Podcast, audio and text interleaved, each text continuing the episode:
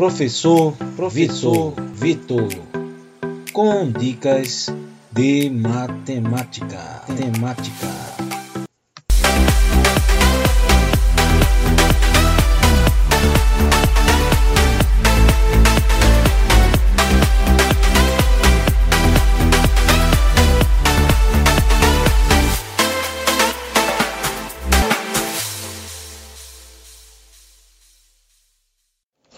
Fala galera, tranquilo?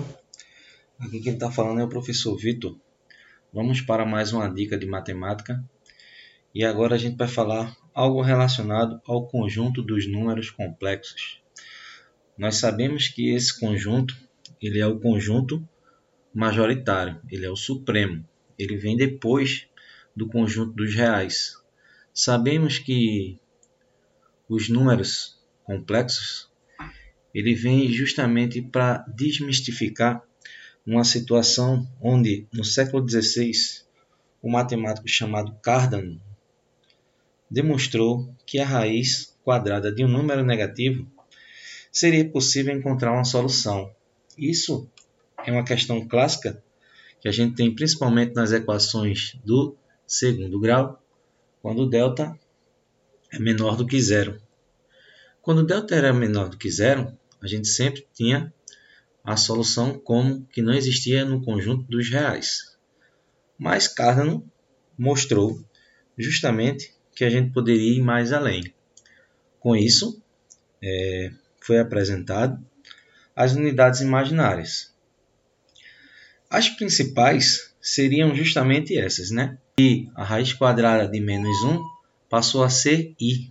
Esse i nada mais é que a unidade imaginária.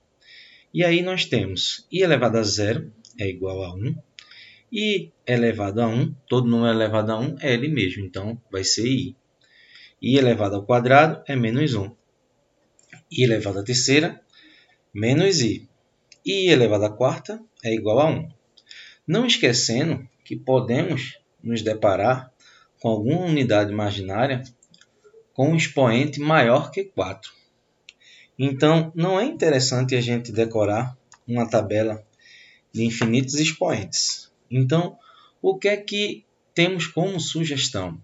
Sempre que a gente se deparar com a unidade imaginária tendo um expoente maior do que 4, sempre iremos dividir esse expoente por 4.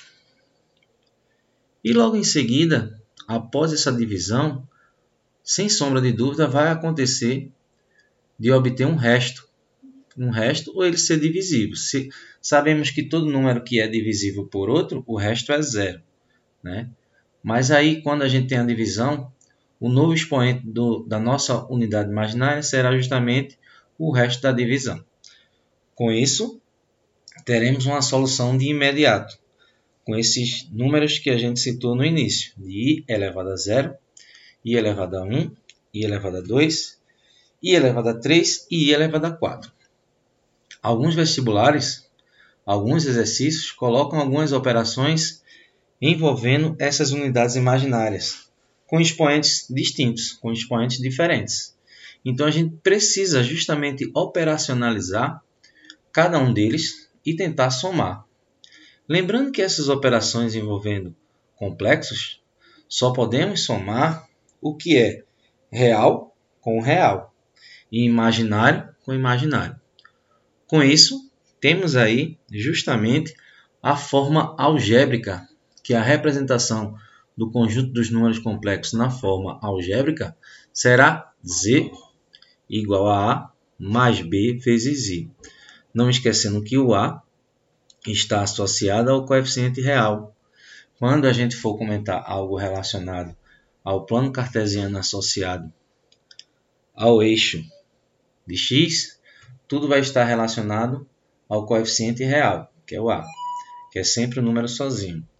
Já o y vai estar associado ao coeficiente imaginário, que é justamente o b, e esse b está sempre juntinho do i, ok?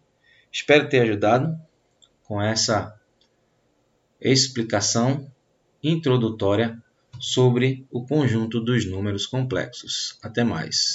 Professor, professor Vitor, com dicas de matemática. Temática.